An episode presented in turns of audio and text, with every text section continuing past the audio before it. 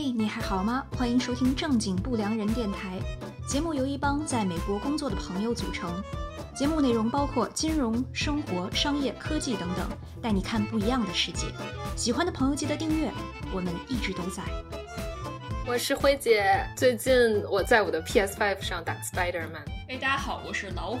我最近沉迷于射击场，我就是一直想想那个学射击，然后一直都没有机会摸到枪的哈娜。好，呃，上一次是第一期，咱们讲了韩国独角兽，特别感谢所有收听的朋友，然后我们也收到了很多的反馈，还有鼓励，然后接到这些鼓励呢，我们就有点膨胀了，所以这期我们就准备上天，我们今天要聊一家即将上市的私人火箭公司。因为我们三个人非常喜欢航空航天这个话题。辉姐是斯坦福毕业生，现在在硅谷的一家科技企业工作。我跟哈娜呢是从事金融领域。我们三个想从不同的维度跟大家聊这家公司、火箭上市，还有整个行业的一些看法。欢迎小伙伴在评论区里给我们留言。所以现在就请哈娜跟大家介绍一下这家即将上市的 Rocky Lab 火箭实验室。这个 Rocket Lab 这个公司，它就是快六百人的团队，然后它的总部是在加州的呃 Long Beach 长滩，然后它是有两个发射点，一个是在这个新西兰，一个是在就是弗吉尼亚。它是在零六年的时候创立的。Rocket Lab 火箭的命名啊，它的主力机型就是这个十七米多的小火箭。大概啊，十七点八米长，一点二米宽，这么一个火箭叫 electron，就是电子。这个我们也可以想象，它就是最小的一个物质的单位。哦。然后这个月刚刚宣布的中型火箭 neutron 是中子的意思。对对对。它的发动机也是一个新西兰的核物理学家 Rutherford。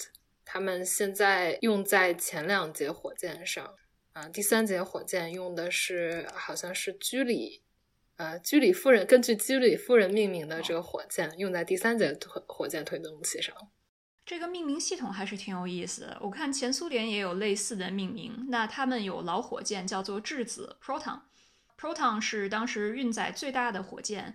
但是因为燃料的原因，proton 一旦发射失败的话，会对周围的环境造成特别大的影响，所以俄罗斯就后来不用了。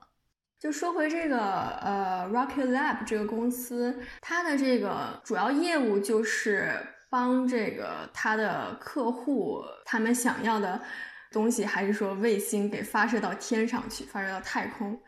然后我看了一下他们的这个，就比较好奇嘛，就是他们的这个客户都有谁。然后我看了一下，就是有这个 NASA，就是国家航空航天局，然后还有国防部，美国国防部，然后国家侦察局，美国空军，还有美国太空军，然后就还有一些就是其他的商业公司。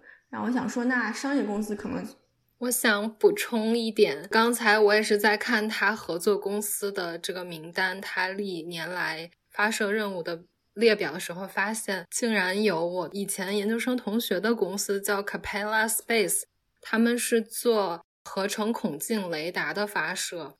天气不好的时候，也可以透过云层来看到这个地面上的情况。你是一个每个小时更新的一个非常可靠的雷达系统。所以这里就安利一下我同学的公司，叫 Capella Space。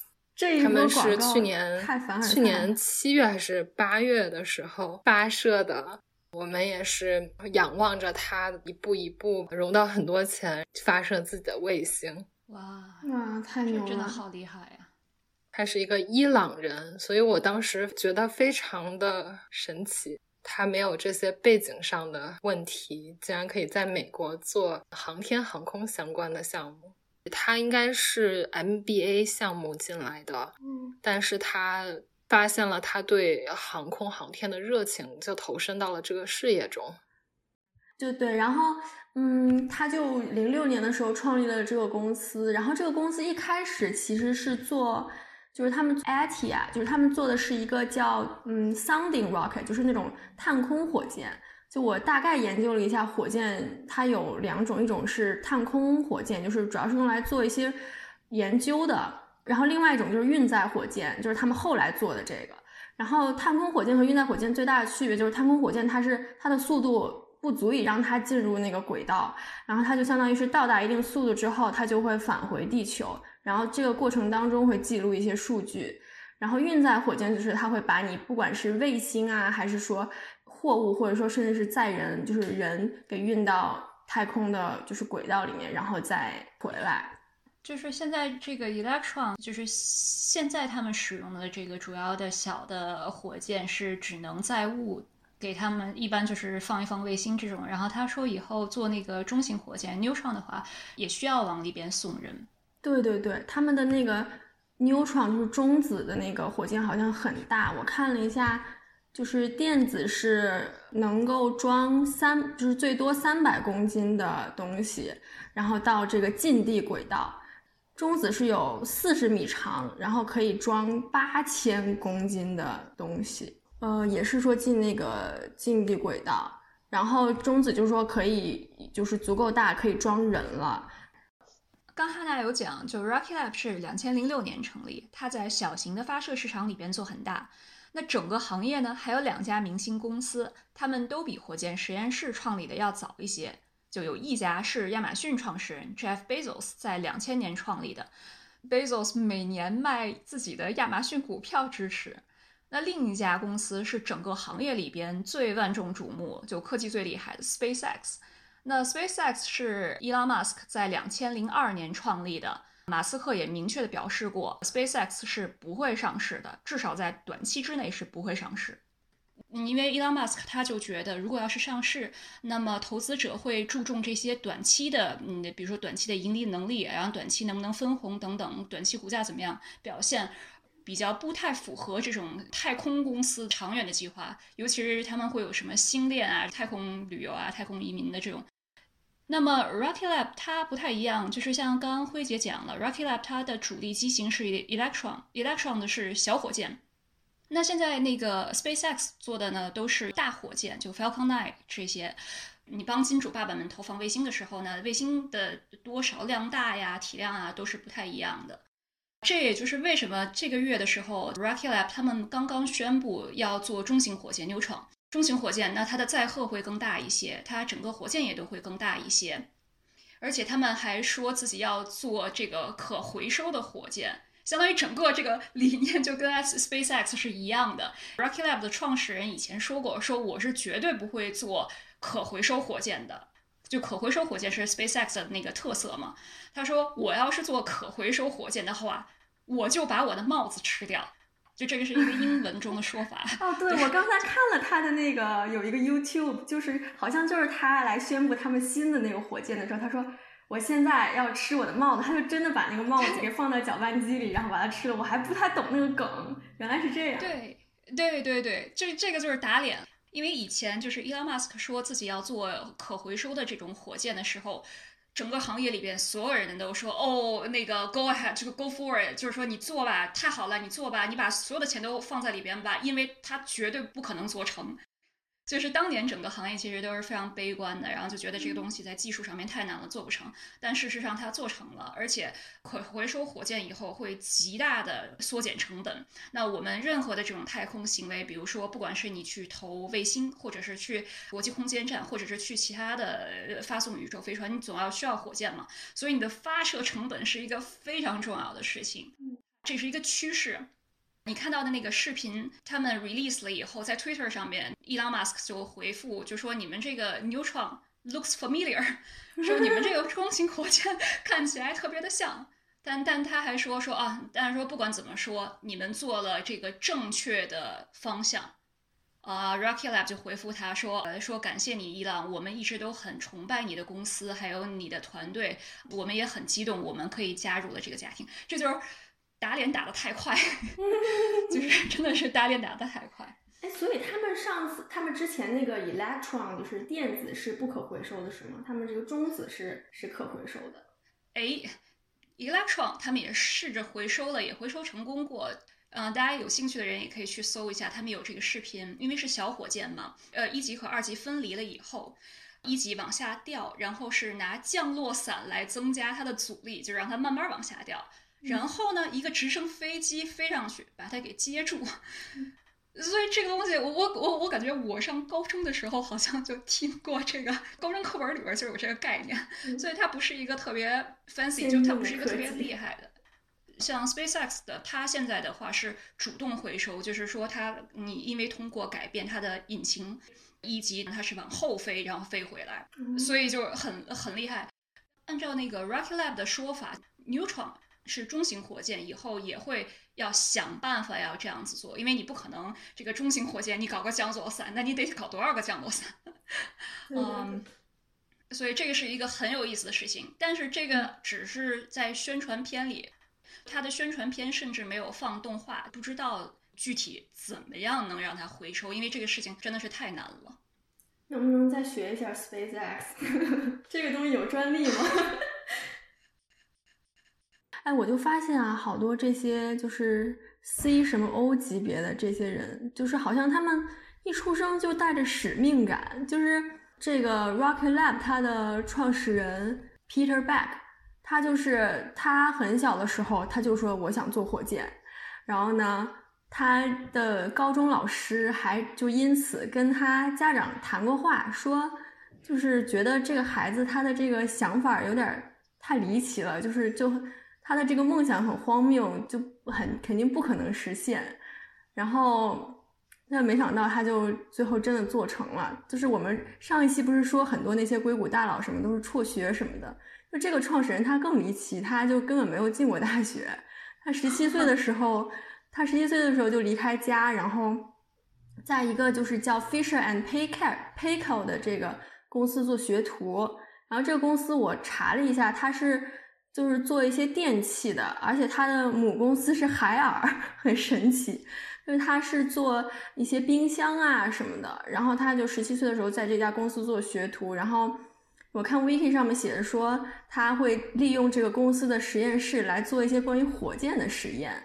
然后，嗯，之后他就去，就离开这个公司之后，就去了一个叫 Industrial Research 的一个，就是新西兰的一个，嗯，政府机构。我理解他是就是那种开发有助于经济增长和行业发展的那种服务的那种政府机构。然后他就在那儿做研究。智能材料和半导呃超导体，然后呢，嗯，他然后就是就说回到这个哦，他他是新西兰人，就出生在新西兰，然后看他国籍也是新西兰，但是这个 Rocket Lab 是一家美国公司，总部是在加州的长滩，然后在新西兰呃和这个美国的弗吉尼亚都有发射点。那个关于创始人还有一个，他他妈妈是教师，然后他爸爸是一个艺术博物馆的一个总监。但是他爸爸虽然是艺术就是博物馆的总监，但是他爸爸特别的喜欢这种机器。就他爸爸曾经做过一个就巨大型的天文望远镜，然后那个巨大型的天文望远镜造完了以后是放到了他们的那个天文台里边，来世家。就是有那种世家的感觉，因为他自己也说，他整个出生的家庭的氛围是 engineer 的工程的，呃，有兴趣的，对，有热情。这可能也是岛国的一个传统吧。感觉日本啊、英国这些岛国也很喜欢去探索别的大陆，所以他们的海军非常发达。新西兰呢，这位创始人就另辟蹊径，打算从太空来探索这个世界，和这个世界连接，海陆空。叫 Rocket Rocket Lab，它命名这个他们的火箭就是一个中子一个质子，感觉这个创始人就是天体物理迷的那种感觉。然后呢，我就对比了一下，就是 SpaceX 他们他们给他们的火箭命名好像都叫 Falcon，对，Falcon 好像是这根据一个小说里的 Star Wars，应该是叫星球大战，是不是？星球大战里的那个太空飞船就是叫 Falcon。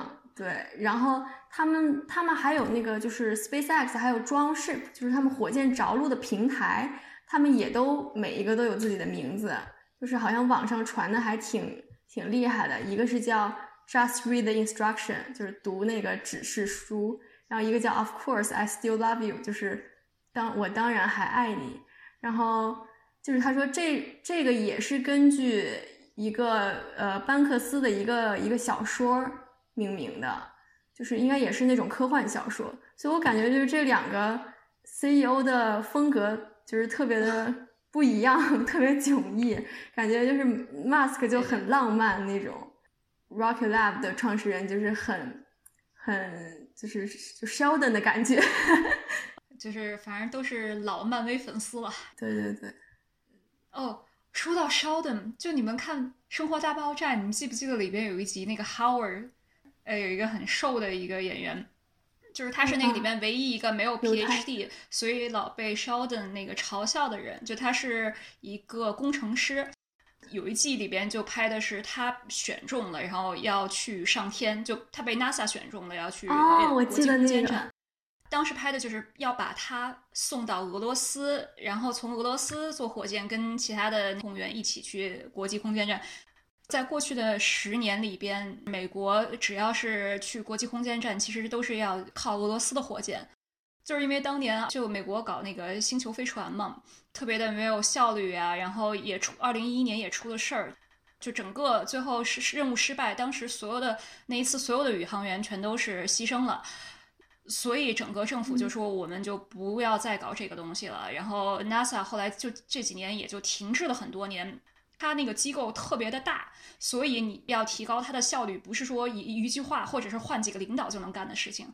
所以它效率很慢，干什么都特别的贵。就它 NASA 发一次火箭极其的昂贵。所以为什么就是有 SpaceX，政府愿意让那波音和 SpaceX 一起合作？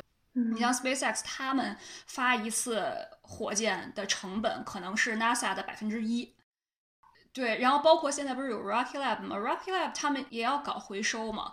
就是这些搞回收的，说到底，最后把火箭送上天不是一个特别难的事情，但是你就是一定要特别能、特别的稳定的，你成功率要非常高，然后要一直压缩成本，这个是非常重要的一件事情。这也就是为什么现在啊，很多国家的政府，包括中国，也都特别的鼓励这种民营公司来参加航天领域。哎，那我就好奇，就是为什么你像刚才你说 SpaceX 它发射一次火箭的成本是 NASA 百分之一，就是这个百分之九十九主要是差在哪儿呢？哎。就几个方面，比如说我我印象特别的深刻，就是伊朗马斯克当时他本来是有一个什么星际绿洲计划，就是反正要往那个外太空送植植被嘛。但是后来发现，不管送什么东西上天，都要去俄罗斯火弄火箭。俄罗斯火箭报价极贵，当然基本上世界各地的火箭报价都特别的贵。但是你看啊，这个火箭的这些金属、这些成本原料是整个东西的百分之三。嗯。相当于你拿了一堆的铝，然后拿了一堆的东西，然后就从百分之三嘣一下变到了百分之百。那他就想说，怎么样弄这个火箭呢？比如我火箭，我有九个 engine，我有几个引擎，那我就只要一个供应商。嗯。但是你像 NASA 他们的做事方法，他可能就需要好多个不同的供应商，美国不同的州选择不同的公司，然后在不同的地方创造就业率。哦。就是有好多种政治因素。嗯。这也就是为什么当年的老的那个星际计划就最后也就就凉了，就是因为这种体制内吧，就确实是，你像比如说火箭特别贵的，就是那个助推器，你助推器什么一级火箭你都回收了，就能最后其实 ideally 就是理想的情况下，你是可以把整个的成本压缩到百分之十，而且能保证你有百分之七十多的利润空间毛利率。然后去年的话，你像他们整流罩也回收了，然后他们是拿那种有网的大船去接那个掉下来的整流罩。你整流罩的话，如果要能重新用的话，你可以节约至少六百万美金。刚才看他这个公司，嗯，就是它有有两种服务，一种是叫 dedicated，一种是 ride share，其实就是有点像现在 Uber 的，就是 carpool 和 你自己打车，就是如果你钱足够多，你可以自己就是。买一次发射，对，如果你不行，你也可以跟别人拼着来。然后他们的技术就是可以 调整它的轨道，把它发射到你自己就是想要的一趟发射不同的轨道。就是是从我们一个外行人说，可能内部他们有更精细的这种，对对对。然后还有就是，我就搜了一下，然后我又发现，就是又带我认识了新的世界。就是我发现还有专门做就是太空葬的公司，就他们像日本，对日本有一个银河 Stage 公司，它是在二零一四年就推出这种太空葬的服务。然后还有那个美国二零一六年就是 Moon Express 公司。然后他们是，就是你花钱，他们可以把你的骨灰给运到就是月球或者是就是就是太空里去。然后我就觉得哇，就是有钱人真的是有钱什么都 可以做。不是他他他运到月球，然后他帮你挖个坑吗？就是 他就是对我我现在也在想，我说哎，为什么就是要要把骨灰送到太空？就是。就是多寂寞呀，对吧？然后，而且我就一进而又想到，我说，那你这些骨灰留在太空中，就是不会产生太空垃圾吗？然后呢，就我看了一下，它好像是说，就是这些骨灰不会一直停留在太空里，它是会在呃地球的外部绕行五年左右，然后重新投入地球的怀抱，在与大气层的摩擦之下彻底的消失。然后呢，值得一提的是，美国有一个天文学家叫这个 Clyde Tombaugh，就是他是零六年的时候，NASA 把他的就他是独立发现了冥王星，在一九三零年的时候，然后 NASA 就把他的骨灰给发射到了，就又通过那个太空船给载到了冥王星，然后估计会在二零二九年的时候飞出太阳系。哎呦，就是。对他是一个，就是当今世界上唯一被安葬在月球以外的人。然后我就在想说，我说，就是大家真的就是为什么愿意把自己的骨灰 给发射到太空，多么的寂寞呀！大家有一个。有一个梦，把自己的意识上传到网络上，然后把肉体葬在太空的这样一个很科幻的梦。哦，这个不就是刘慈欣说过吗？那个就写《三体》的那个作家，就他就说说人类的结局最后发展有两种，一种要么大家都活在虚拟世界里边，所有的人都是代码，精神就 forever 了。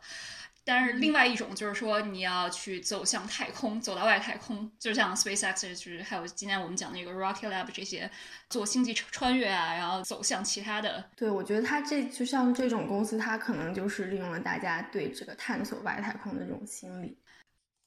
好，我要开始讲硬核的了，你们先别急着换台，待会儿待会儿我们的辉姐有一个八卦是关于火箭大佬的八卦。对，辉姐身边围绕着各种神人。对对对，辉姐毕竟是硅谷呃老江湖了。辉姐就是将来的硅谷大佬，所以大家一定要关注这个频道。以后就不是这个价了，以后就得收费了。以以后以以后我们这节目都是付费的，就有辉姐在，我们就付费。对，辉姐带我们飞。好好，准备好了，我要开始无聊了。是这样，就是今天为什么要讲这个 Rocket Lab 呢？是因为 Rocket Lab 他们今年宣布自己要通过 SPAC 来上市，估值呢是四点一 billion 美金，相当于是四十一亿美金。那他们二零一九年的收入是四千八百万，现在虽然是二零二一年了，但是他们二零二零年的财报还没有出来，所以现在只知道是一九年他们的收入是四千八百万。然后 Rocket Lab 他们预期自己六年后的收入是九亿美金。你可以说它非常乐观，或者是它那个公司可能是在飞速的增长，尤其是它上市是想要好好搞那个刚刚说的 Neutron 中型火箭嘛。我我已经想好他们之后的发展，他们再下一艘火箭可以叫 Proton 质子，就电子、中子、质子。对，那时候就可以 Proton 可以直接对标那个 Falcon 9。Neutron，你刚才说它是载荷是八千吨吗？那 Falcon 9好像是二十二两万二，然后还要说一下什么叫 SPAC，就是这个 SPAC 上市模式，因为这个词特别的火。如果是从去年到今年看上市公司的新闻的话，肯定会见到这个词，就是 SPAC SPAC，就是说白了就是借壳上市。就首先你要成立一家没有实际业务的公司，空壳。所以像呃英文的一些媒体，他们会管它叫空头支票。然后这个空壳公司呢，它是上市来募集资金，一般来说是每股十个美金，就这是传统，也有例外，比如说去年六月份，那对冲基金打了 Bill Ackman 他公司也是集合呃成立的这种壳公司，那每股是二十美金。去年啊是 Spec 最好的一年，Spec 元年，一共有两百家公司选择 Spec 上市。募集了六百四十亿美金。相比之下，有一百九十四家公司选择了传统 IPO 上市，募集了六百七十亿美金。这个是我在 Renaissance Capital 查的资料，就大家也可以去 FactSet 呀或者其他地方查，数字可能会稍微不一样，但是结论是一样的。结论就是，不管是从公司数量上还是筹集的资金上来看，SPAC 和传统 IPO 现在已经是分庭抗礼，是差不多规模的。所以总体来说，就虽然说有疫情的影响，但是整个公司大家都抢着上市，还是要感谢美联储的这个大放水政策、宽松的货币环境嘛。一方面，你低利率对企业特别的有帮助；就另外一方面，各类资产的估值飙升，那飙升的投资回报率特别的高，所以吸引了非常多这个投资者的注意。怎么衡量这个投资率回报率高？就是有一家公司叫 Renaissance Capital，他们发了一个 ETF，这支 ETF 的代码就是 IPO，它里边投的公司就都是这种 IPO 的公司，就是刚上市。他们二零二零年的投资回报率是翻倍的，百分之百的投资回报率。咱们现在录制的时候是三月份嘛？那截止到二月底，过去的五年年化收益率是百分之三十。他们就非常讲究，他们在那个网页上就写了说，由于啊这个现在的市场条件异常，就是市场太好了，所以我们 ETF 表现异常出色。但是呢，我们现在这种异常高的这种投资回报率呢，是不太可能持续的，所以你们要自己小心点儿。啊，就是 在，对对对，给自己免责一下，就说，哎，你看现在挺好的呀，这个明年跌了不要来怪我们。他们接受采访就说说预估嘛，二零二一年就是今年大概要有二百一十家 spec 壳公司要寻求收购，因为 spec 是有期限的，就是你成立了这种空头支票公司以后，你要在十八个月到二十四个月之间，就是一年半到两年之间，你要找到目标收购公司。找到木雕收购公司以后，两个两家公司哎谈拢，然后你们做一个合并，重新获得一个代码，这样子 spec 的话，它比传统的 IPO 要节约非常多的时间，而且还有一个特别大的好处，你像传统 IPO 的话，它 SEC 就是证监会对你的财报什么的都是有严格要求，有一家壳公司找到一个新的目标公司的话，这个过程算是并购。但是你讲并购的时候，你就可以开始画饼了，你就可以讲这个对于未来的预期，然后就是我们未来会怎么样，未来的预预期的模型，这些数字都是不需要审计的嘛，然后也没有承销商。啊，所以给这个嗯给这个投资人很多的灵活性，而且 IPO 就有的时候 IPO 到对对对对对，其实是一种更容易的上市方式，所以以前。你像 Wall Street，他们有些人就会抱怨，就是说这个 SPAC 呀，尤其是九十年代、两千年的时候，都是很多的假的、虚假的公司，就因为有好多的外国公司，就是通过，就是特别喜欢这种借壳上市公司，就感觉募集资金募集的很容易嘛，然后他们就会说那个时候是这个 SPAC 是被 外国公司玩坏的，所以现在不知道，那你今年突然一下大家都愿意用 SPAC 这种方式上市，不知道以后怎么样啊？有些分析师就说，那无非两种情况嘛，一种情况就是说，就像其他的金融热一样，可能突然大家就停住了，说说够了，这个 SPAC 已经太多了。我们或者就是说，大家可能觉得，哎，SPAC 确实是一种更省时间、更省钱，它给投行付的钱要少很多。那我们是不是以后这种 SPAC 的模式会持续呢？就这个也是。嗯，如果是做金融的话，会呃比较感兴趣的一件事情。SPAC 它其实就是相当于是专门做借壳上市的，就是术语是吗？哦，上市有三种方式嘛，就是传统 IPO，然后 Direct Listing，还有咱们今天讲的现在非常火的 SPAC。尤其是在去年的话，SPAC 的规模和 IPO 几乎是一样的。所以，所以就是有很多人抨击，就觉得现在就是资本流动性过剩。一堆公司上市，一堆公司开这种空头支票上市，就抢钱一样。包括那个 LVMH 欧洲首富呀，还有开云集团的那创始人，他们也都搞 spec，募了一堆的钱。投 Rocket Lab 吧。对啊，哦，而且就是钱多了嘛，钱多了以以前就是传统的机构来投钱做 spec，现在的话，那种 Family Office 就是巨有钱的那些家族 也开始搞 spec。哇，真的是越越有钱的人就越有钱，拉大贫富差距。突然扎心了，就是扎心就 慷慨激昂的哐哐说了，就别人这个几个亿，那个几个亿，然后突然，说不定老虎也是有家族资产的人，也是 family office。我们都是共产主义的接班人呀，我们有一个国家呀。特别感谢那个现在还没有转台的小伙伴，我们现在要隆重的放出我们今天的这个重磅八卦了，有请我们的辉姐。行，那我说完这段八卦，就直接再讲那个展望一下未来。我以前的导师，呃，姓甚名谁，我就不暴露了，为了他的隐私。但是他以前是斯坦福 Aerospace Robotics Lab 的 PhD，他非常的不巧。PhD 念到一半的时候，挑战者号爆炸了，NASA 就把他的 funding 撤掉了，没有办法，他只能投身于其他的行业，啊，海洋事业，完成了他的 PhD，但是他的 thesis 还是永久的留在了航空 航天史上。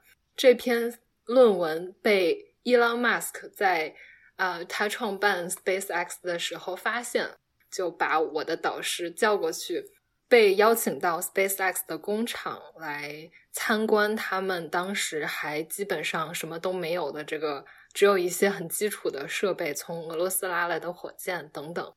HR 当时就直接把他拉到一个小黑屋，说：“Elon Musk 要给你这个 offer，你什么时候来？”他没有这个心理准备，他以为他只是来面试。然后见一见他的老板，没想到直接就给他了一个 offer，他就拒绝了，因为他当时正好在我们的公司有非常有一个非常大的项目，他觉得这个时候离开这个公司非常不负责任，但是啊，HR 就说你稍等，其实他是在进入小黑屋之前的路上，伊朗马斯克就坐在下电梯的。第一个 cubic 就第一个 cube 里面，他就是在呃所有人都会经过他的路上，在那里非常认真的在做着研究。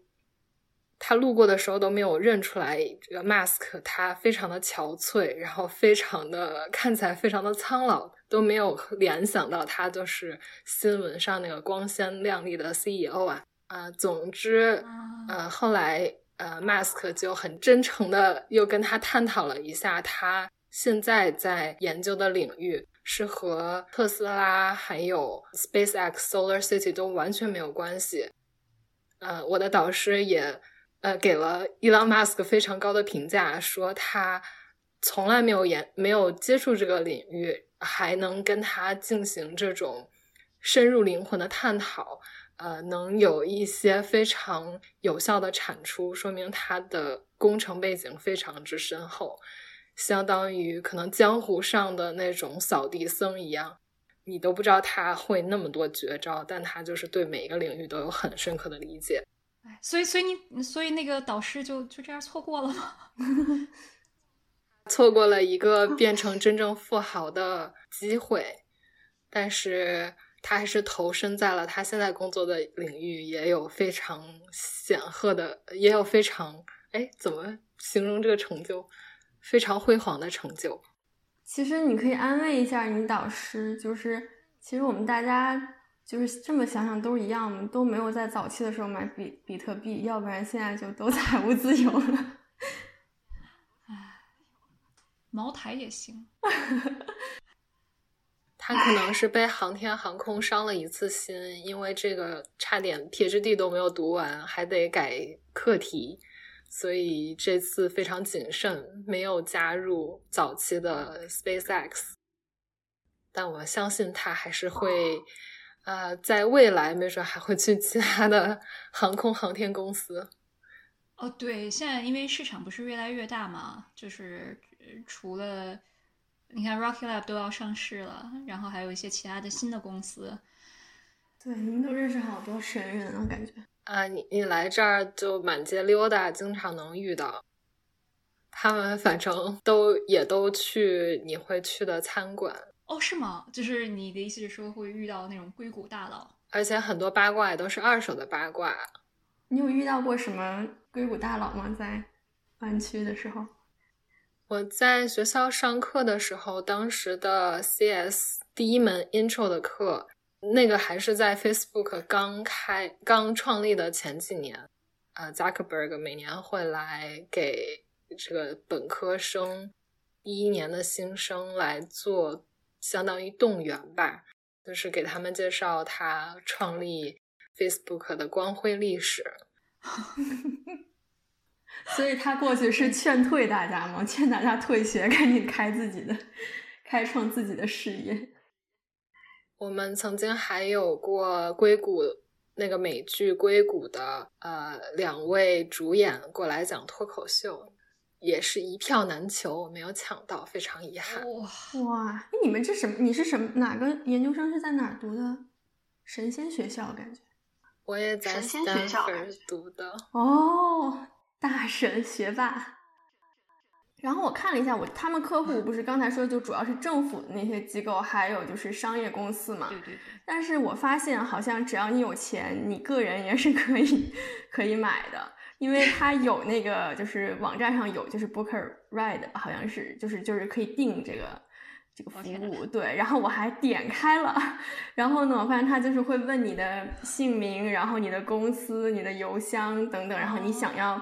你想要运什么东西，然后你这个东西有多重，就大概这些样的选项。然后它是那种，就是你定了之后，它会有专门的人来跟你商量每一个呃每一个阶段要就是比如说轨道或者是就是你有什么要求这样，然后给你特定的那种定做定制的那种个人服务，我觉得还挺有意思的。然后他们好像还包售后，就是不光是发上去就行了，还有中间的一些。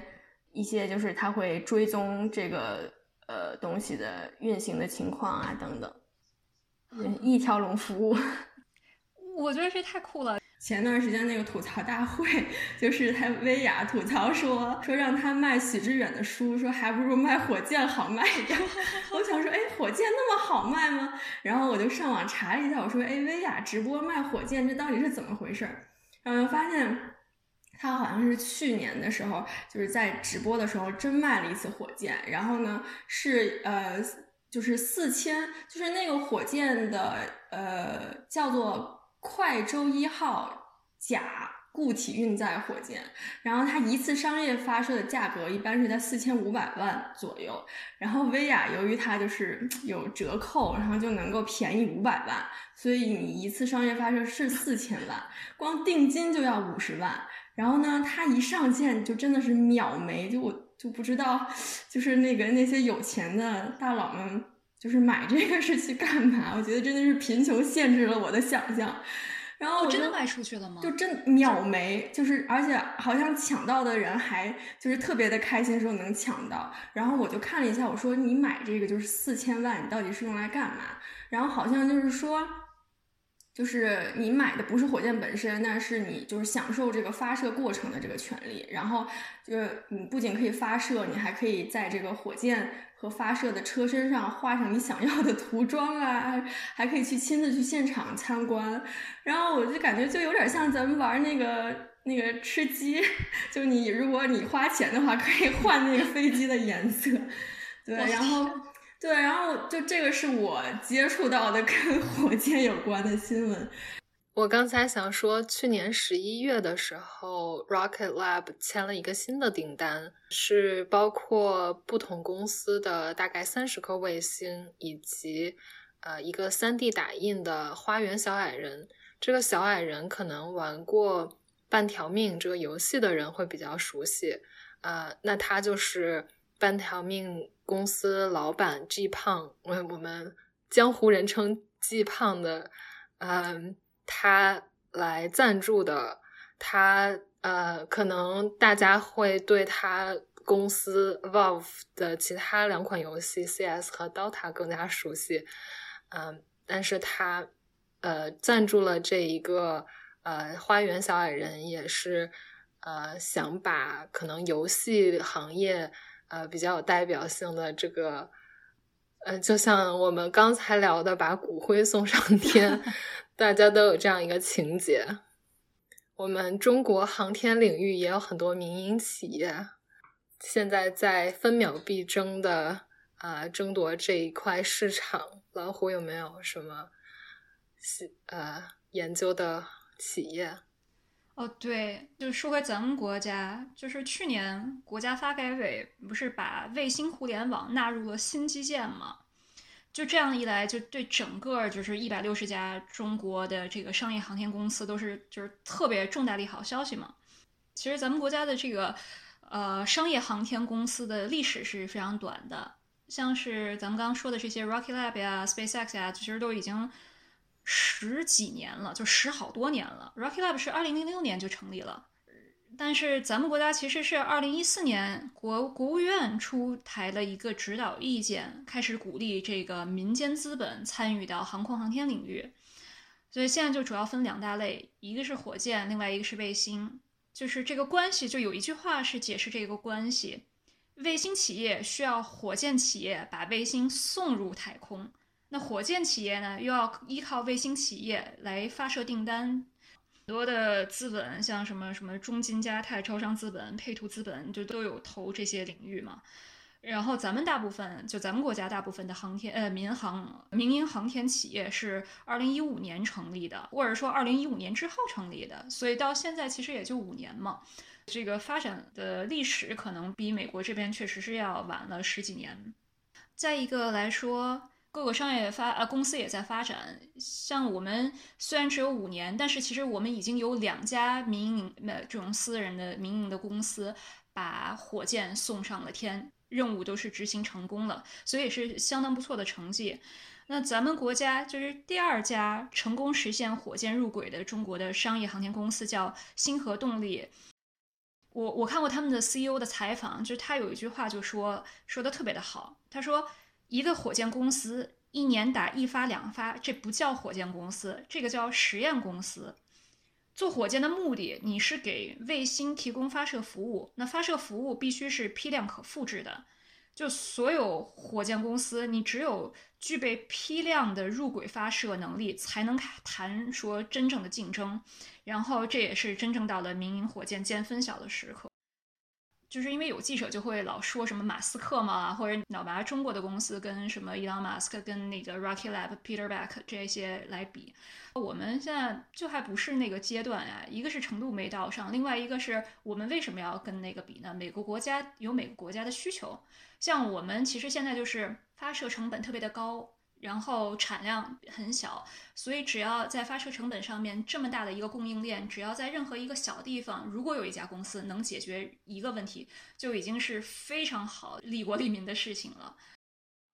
所以，我我觉得我们还是就是算比较稳扎稳打的情况。去年你们有看 B 站吗？就是 B 站不是也送卫星上天，正好有两次，B 站都是先开始宣传的很好嘛，结果失败了，所以也也是挺倒霉。有一次是酒泉卫星中心哦，对，我记得，对对，酒泉的那一次，还有一次不不知道是在哪里。对，就酒泉的那一次，就你你也知道，就是好像我看他们是大张旗鼓的宣传来着，好像还直播，但是后来失败就切断了，所以第二次他们就静悄悄的，好像也没没没怎么宣传。哎，B 站。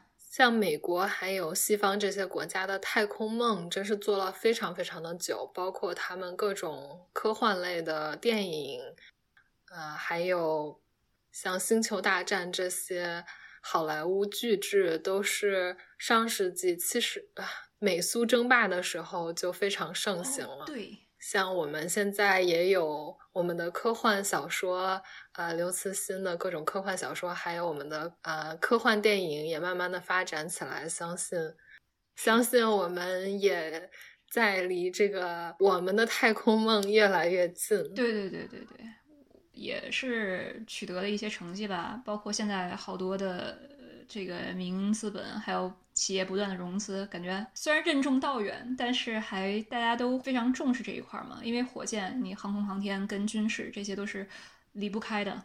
就是咱们国家今年不是也登陆了火星嘛？反正登陆火星当时是二月份，然后我们那个嫦娥五号是去的月球采样，去年十二月份回来的。这这个也是很厉害，因为就是上一次人类从月球表面带回样本是四十四年前，是俄罗斯的月球二十四号，而且我们落在了月球的背面。哦，对，他们都没有拍过月球的背面。对对，尤其我们现在国家并没有加入国际空间站嘛，因为一些政治的原因，真的是要很努力的自己去搞这种航空航天，很不容易的。嘿，朋友们，今天就这样吧。片尾一首很适合今天主题氛围的《Crystal Clouds》送给听到最后的你，祝你们一整天好心情。记得订阅，咱们下周见。